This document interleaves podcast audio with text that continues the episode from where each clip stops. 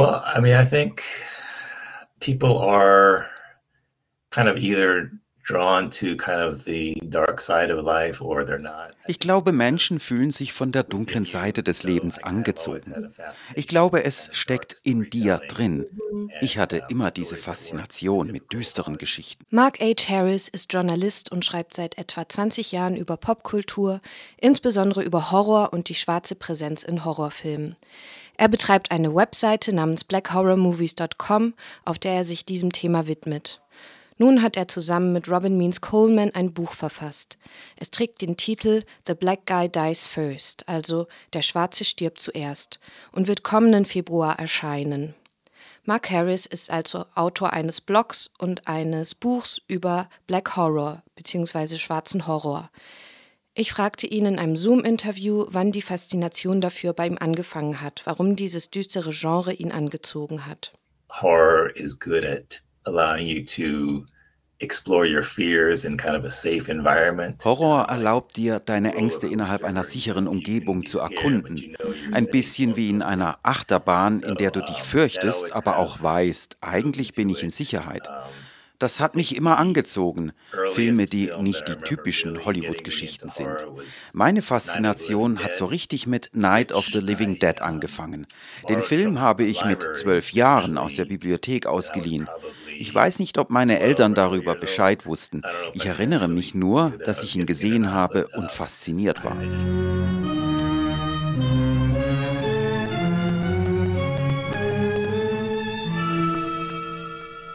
Of the Living Dead, die Nacht der lebenden Toten, kam 1968 heraus, in einer Zeit der Aufruhr und des Umbruchs also. Oft wird der Film als eine Allegorie auf das Vietnam-Trauma in der US-amerikanischen Gesellschaft erklärt und als Abbild der gespaltenen Gesellschaft angesichts der Proteste der Bürgerrechtsbewegung gegen Rassismus und Segregation. Der als Freizeitprojekt mit minimalem Budget gedrehte Schwarz-Weiß-Film gilt als Meilenstein des Horrorgenres. Er lenkte das Zombie-Subgenre in eine neue Richtung. Die Untoten wurden erstmals nicht als durch Zauberkraft erweckte, willenlose Voodoo-Sklaven dargestellt, sondern als lebende Tote, die aus eigener Kraft aus den Gräbern steigen. Für die Faszination von Mark Harris gab es mehrere Gründe. It was in black and white, so to me it was really like this Erstens, er war schwarz-weiß, das heißt, er erschien mir uralt. Und das, obwohl er weniger als 20 Jahre alt war. Zweitens, es gab diesen schwarzen Hauptdarsteller. Dwayne Jones war der erste afroamerikanische Hauptdarsteller in einem Horrorfilm, der nicht wegen seiner Hautfarbe ausgewählt wurde. Neben seiner Arbeit als Filmdarsteller war er hauptsächlich als Professor für Englisch und als Artistic Director in verschiedenen Universitäten und Theatern in den USA tätig. You can be the boss down there. I'm boss up here. Still, it had this uh, black es gab diesen schwarzen Hauptdarsteller, der eine Gruppe von Menschen beim Versuch anführt, einen Zombie-Angriff zu überleben. Er ist ein Anführertyp und kommandiert die Leute herum. Ich staunte, weil der Film mir zugleich so alt vorkam. Und dann noch das Ende, das ein ziemlicher Downer ist. Alle sterben, sogar der schwarze Held, der Anführer, stirbt. Als Zwölfjähriger faszinierte mich das. Ein Film kann also auch mal kein Happy End haben, bei dem die Leute Richtung Sonnenuntergang gehen. Mir gefiel, dass sich im Film die Realität spiegelte, in der es eben nicht jedes Mal ein Happy End gibt. Diese Geschichten, die düster oder auch deprimierend sind, diese dunklen Aspekte des Erzählens, das fand ich anziehend. In meiner Vorstellung erschafft Horror einen Raum, in dem ein Dialog stattfinden kann, in dem Dinge angesprochen werden können, um die es Konflikte in einer Gesellschaft gibt, über die aber nicht gesprochen wird oder die das kollektive Unterbewusstsein betreffen. Ich will von Mark Harris wissen, ob es eine typische Funktion gibt, die Horror in den USA erfüllt. I mean, I think in the US horror serves in den USA geht es bei Horror um dieselben Dinge wie im Rest der Welt. Es ist ein Weg, um auf sichere Weise seine Ängste zu erkunden. Sie spiegeln die Ängste und Paranoia einer Gesellschaft. In den USA haben wir unsere ganz eigenen Probleme und Ängste, um die sich Horrorfilme drehen, und das tun sie schon lange. Zum Beispiel gibt es da diese Filme aus den 1950ern, in denen riesige Monster durch Atomstrahlung entstehen, die unsere Ängste vor einem Atomkrieg, vor atomarer Aufrüstung darstellen.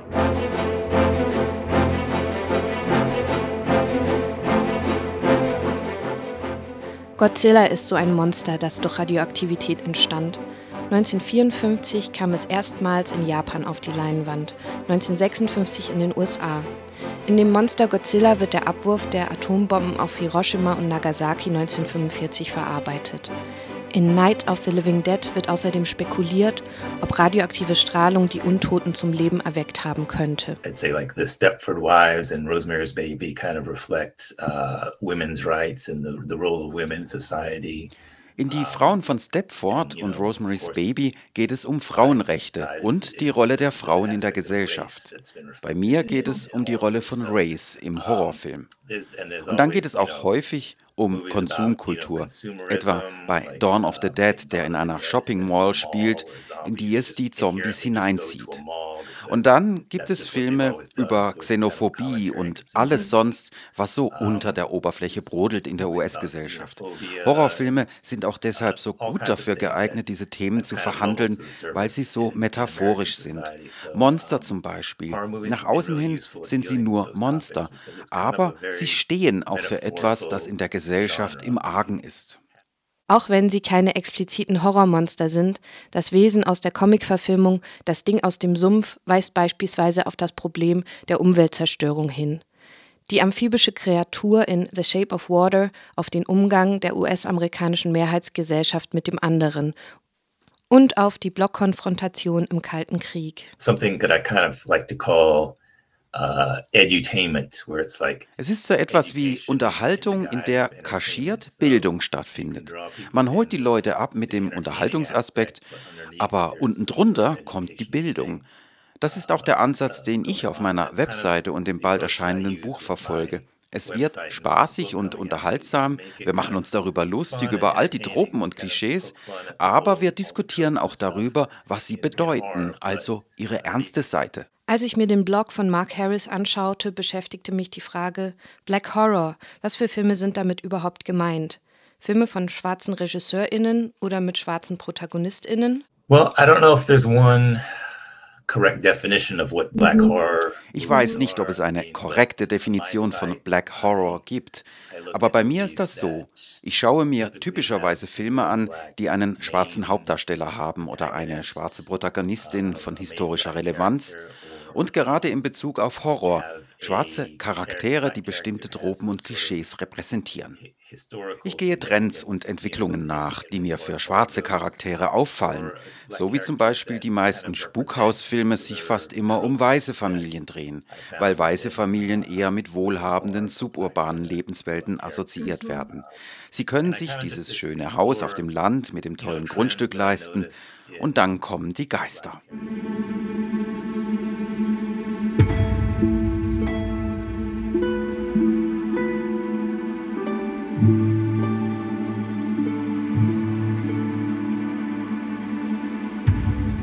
The black families usually are not pictured in that way. They're pictured mhm. more Schwarze Familien werden eher im urbanen Raum dargestellt, in einem Unterschichtumfeld, in dem sie eine Mietwohnung haben und kein Haus.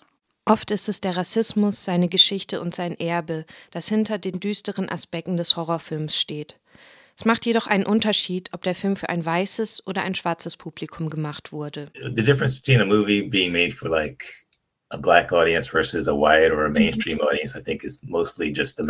der Unterschied zwischen Filmen, die für ein schwarzes oder für ein weißes bzw. Mainstream-Publikum gemacht wurden, ist die Darstellung auf der Leinwand. Weil historisch gesehen wurden ja die meisten Filme für ein weißes oder Mainstream-Publikum gemacht. Das heißt, dass die Hauptcharaktere weiß sind und die schwarzen ProtagonistInnen an den Rand gedrängt werden. Sie haben kleinere Rollen, Nebenrollen und in diesen Rollen werden sie nicht als dreidimensionale Charaktere dargestellt, sondern die Regisseure machen aus ihnen diese Stereotypen. Sie sind Dienstboten oder Polizistinnen oder so. Und gerade im Horrorgenre sind sie oft bösartige Charaktere wie Voodoo-Priester, Zombies, Kannibalen im Dschungel oder sowas. In Filmen, die für ein schwarzes Publikum gedacht sind, die schwarzes Personal hinter der Kamera oder beim Drehbuchschreiben haben oder in der Regie, finden wir hingegen mehr ausgeformte schwarze Charaktere, die eine zentralere Rolle spielen. Sie sind menschlicher. Wir erfahren etwas über ihren Hintergrund, ihr Leben. Das heißt natürlich nicht, dass es keine Filme aus weißer Hand gibt, die sich um schwarze Figuren drehen. Der erste Candyman-Film, Candymans Fluch von 1992, etwa war so eine Geschichte, die sich um einen schwarzen Charakter drehte, aber sie war von einem weißen Autorenfilmer. Auch wenn gute Absichten dahinter steckten, treten diese Filme immer wieder in die Falle, dass die schwarzen Charaktere an den Rand gedrängt werden und die Weißen in den Vordergrund rücken.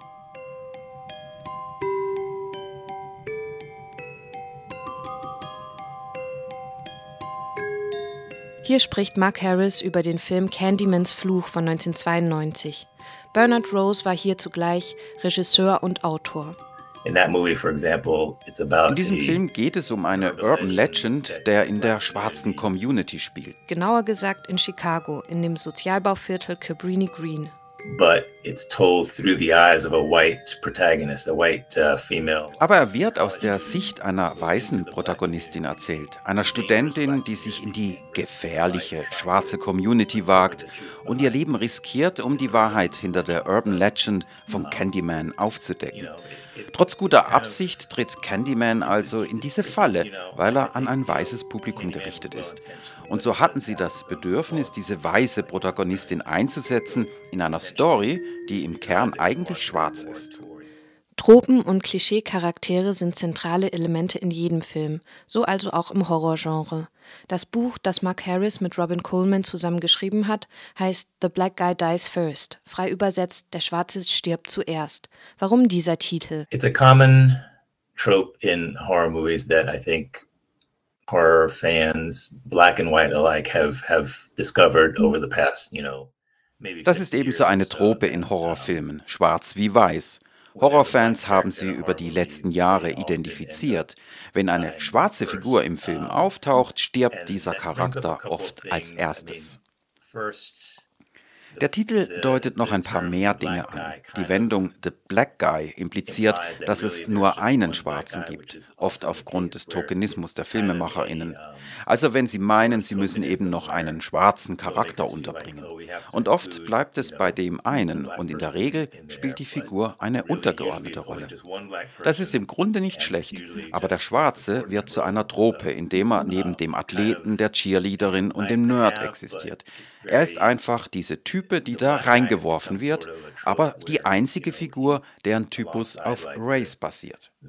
Die anderen haben wenigstens Charaktereigenschaften. Es geht bei dem Buchtitel also zum einen darum, dass der schwarze Charakter überhaupt da ist. Das andere ist, dass er zuerst stirbt, was nicht komplett akkurat ist. Es ist zu dieser Trope geworden, wobei sie oder er nicht zwingend als erstes sterben, aber sie sterben eben. Das ist die Prämisse des Buchs. Der Tod der schwarzen Figuren im Horrorfilm ist eine Form der Marginalisierung. Es ist der Weg des Genres, diese Charaktere an den Rand zu drängen. In anderen Genres gibt es wiederum andere stereotypische Rollen für schwarze Figuren, etwa die der Freundinnen, die die weiße Hauptfigur unterstützen und selbst nicht wirklich etwas tun. Im Horror ist es aber meistens so, wenn du nicht gerade die Hauptfigur bist, wirst du früher oder später sterben. Das ist das Einzigartige am Horrorgenre. Die Marginalisierung ist so in your face. Es ist sehr konkret. Wenn du stirbst, gibt es oft diese Blutbadszene, ziemlich brutal typischerweise. Die Marginalisierung ist also kaum zu ignorieren, weil sie so brutal daherkommt. Hier setzt das Buch an, bei der schwarzen Rolle im Horror und wie schwarze Menschen an den Rand gedrängt und dabei getötet werden. Darum geht's bei The Black Guy Dies First.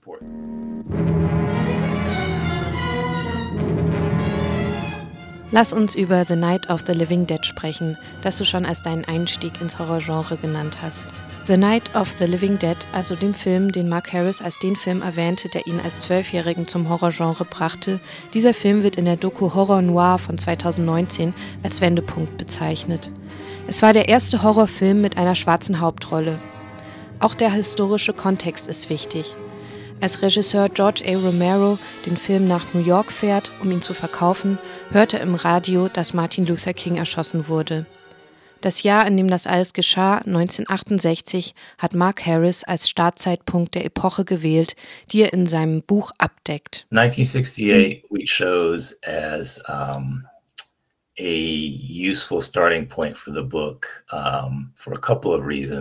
1968 ist aus mehreren Gründen ein guter Startpunkt. Es war ein Zeitpunkt in der Geschichte des Genres, als sich Horror aus seiner alten Form modernisierte, gewalttätiger, expliziter wurde. Es war eine prägende Zeit und in diesem Jahr kamen mehrere Filme heraus, die wir wichtig fanden. Der erste davon war Night of the Living Dead, der sowohl für das Horror-Genre ein Schlüsselwerk ist, als auch für die schwarze Präsenz im Horror. Der Film hat eine schwarze Hauptfigur, die aber trotzdem stirbt. Er stirbt nicht als erster, aber am Ende. Das hat einen Präzedenzfall geschaffen, dass eben auch, wenn es eine schwarze Hauptrolle gibt, sein kann, dass der Charakter stirbt. Das war der Startpunkt. Dann kam in dem Jahr noch ein weniger bekannter Film heraus, nämlich Spider Baby, der die Trope vom sterbenden schwarzen Charakter festigte. Hier starb er, anders als in Night of the Living Dead, tatsächlich als erstes. Er stirbt in den ersten fünf Minuten. Er wird von Manton Morland gespielt, einem Comedy-Schauspieler der 30er und 40er Jahre.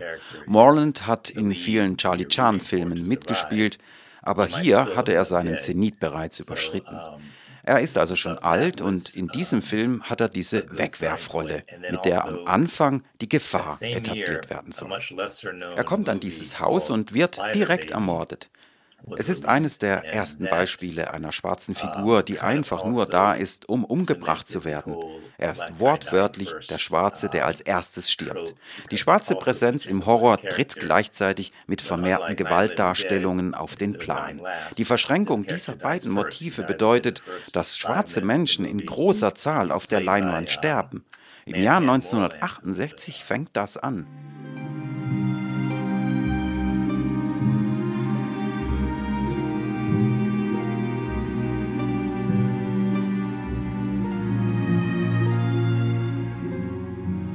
Die New York Times titelte 2021, wie schwarzer Horror Amerikas stärkstes Kinogenre wurde. You can certainly argue that that's the case. Um, it, das kann man durchaus so sagen.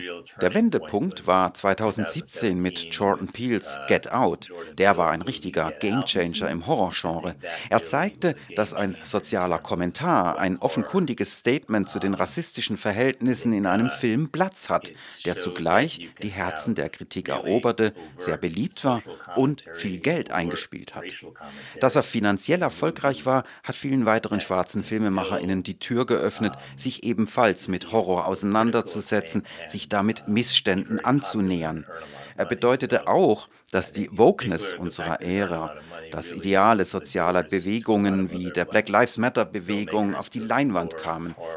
Sie wurden dadurch für ein größeres Publikum zugänglich und verständlich. Get Out hat also den Weg geebnet für Filme, die erfolgreich sind und Rassismus thematisieren. Antebellum von 2020 etwa.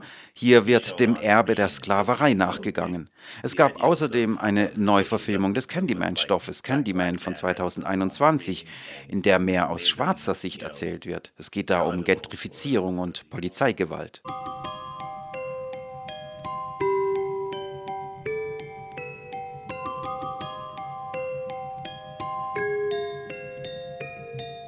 Was a movie called Black Hair that talked about standards of beauty. In dem Film Bad Hair von 2020 geht es um Schönheitsideale. Get Out war also ein Türöffner, der eine Blüte des schwarzen Horrorgenres voranbrachte, ihm Aufmerksamkeit einbrachte, es mit Sozialkritik assoziierte. Inzwischen wird fast schon erwartet, dass in einem schwarzen Horrorfilm ein politisches Statement gemacht wird, ob es nun passt oder nicht. Manchmal wirkt das gezwungen, aber generell ist es etwas Positives. Und wie ich vorher schon gesagt habe, Horror spiegelt unsere Ängste. Das Genre passt von Haus aus gut zur Black Experience, weil schwarze Amerikaner ZuschauerInnen auf eine Menge Horror in ihrer Vergangenheit zurückblicken können, die jetzt an die Oberfläche geholt werden kann. Es gibt jede Menge Material und das nehmen die Leute jetzt endlich wahr. Das ist eine gute Sache. Wenn man noch nie mit dem Genre des Black Horror zu tun hatte, mit welchem Film startet man am ehesten? Ich wollte von Mark Harris wissen, was er den deutschen ZuhörerInnen empfehlen würde. The obvious choice would be Get Out. Die offensichtlichste Wahl ist natürlich Get Out, weil er so ein Gamechanger für das Genre war. Er eignet sich außerdem für Menschen, die Horrorfilme nicht so mögen, zum Beispiel meine Frau. Sie hasst Horrorfilme, aber sie liebt Get Out. Er ist etwas leichter, eher ein sozialer Thriller, und nicht besonders blutig. Er ist eben interessant, weil es darin um Rassismus geht. Und zwar von Seiten der Menschen, die schwarze Menschen nicht hassen. Im Gegenteil, sie lieben Schwarze so sehr, dass sie selbst welche werden wollen. Sie sehen also deren Erfolg in der Musik, in Filmen, im Sport und so weiter und nehmen an, dass im Schwarzsein etwas steckt, das Vorteile verschafft, was wiederum nur die andere Seite der Medaille des Rassismus ist. Anstatt sie als minderwertig zu betrachten, werden sie als überlegen angesehen und das wollen sie ihnen dann entreißen und es für sich benutzen. Es ist wie ein Twist des Rassismus, der für Menschen und Communities rund um den Globus interessant sein könnte gerade wenn es in den Gesellschaften Bewegungen weißer Vorherrschaft gab. In Amerika gibt es davon natürlich einiges. Du kannst mit Jordan Peels Filmen eigentlich nichts falsch machen. Es gibt von ihm noch Us von 2019 und seinen neuen Film Nope. Die sind alle gut und keiner davon ist schwerer, brutaler Horror. Auch außerhalb Amerikas gibt es schwarzen Horror. Aus England etwa gibt es den Film His House, ein guter Spukhausfilm. Attack the Block von 2011, auch aus England, ist ein Film über eine Alien-Invasion. Aus Brasilien gibt es den sehr guten Werwolf-Film Good Manners von 2017. Aus Afrika gibt es auch viele gute Filme, zum Beispiel Good Madam von 2021 aus Südafrika. Ein Geisterfilm über eine weiße Hausherrin und eine schwarze Haushälterin, die zusammenwohnen. Es gibt zurzeit viele Filme über die Black Experience in den jeweiligen Regionen. Es ist gerade eine gute Zeit für Black Horror.